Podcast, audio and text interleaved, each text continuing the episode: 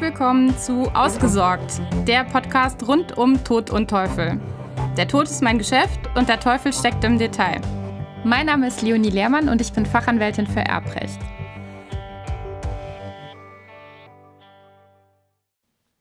Das Landgericht Arnsberg ist mit Sicherheit keines der entscheidenden Gerichte in Deutschland, dem besonderes Gewicht zukommt.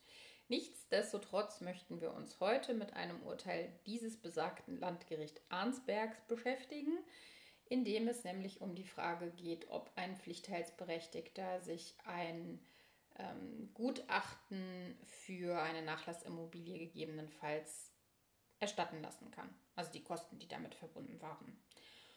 Und das ist insofern aus meiner Sicht ganz interessant, weil ich diese Konstellation sogar selbst schon mal hatte und ähm, dafür dankbar gewesen wäre, wenn es dieses Urteil da schon gegeben hätte. Ähm, doch das nur am Rande. In dem konkreten Fall, den das Gericht hier zu entscheiden hatte, war es so, dass ein Mann verstorben war und mehrere Kinder hinterlassen hatte. Seine Tochter hatte er als Alleinerbin eingesetzt und damit die übrigen Geschwister enterbt. Die Geschwister machten dann daraufhin Pflichtheitsansprüche geltend. Zum Nachlass gehörte eine Immobilie, die die alleinerbende Tochter mit 60.000 Euro bewertete. Sie hatte zu diesem Zweck sogar ein Verkehrswertgutachten eingeholt und dementsprechend dann auch den Pflichtteil an ihre Geschwister ausgezahlt. Die Geschwister waren allerdings der Meinung, dass der Immobilienwert viel zu niedrig angesetzt sei und holten in der Folge ihrerseits ein eigenes Verkehr Verkehrswertgutachten ein, das zu einem Gesamtwert der Immobilie von 90.000 Euro kam, also doch erheblich mehr. Daraufhin forderten die Geschwister von ihrer Schwester als Alleinerbin den höheren Pflichtteilsbetrag auf Basis dieses erhöhten Gutachtens und zusätzlich auch die Erstattung der Gutachterkosten, die damit verbunden waren. Und da sagte tatsächlich das besagte Landgericht Arnsberg, das sei soweit korrekt. Die Alleinerbin muss sich aus dem höheren Wert der Immobilie äh, sowohl die Pflichtteilsbeträge bedienen als auch die Kosten des Gutachtens erstatten. Und zwar deshalb, weil hier eine Geschäftsführung ohne Auftrag vorgelegen habe. Geschäftsführung ohne Auftrag, das meint, ähm, zumindest in Bezug auf den Aufwendungsersatz, dass in dem Moment, wo ein Geschäftsführer ähm, bei der Geschäftsführung mutmaßlich im Interesse und dem wirklichen Willen des Geschäftsherrn entsprechend handelt, dann eben Aufwendungsersatz für ihm entstandene Kosten verlangen kann.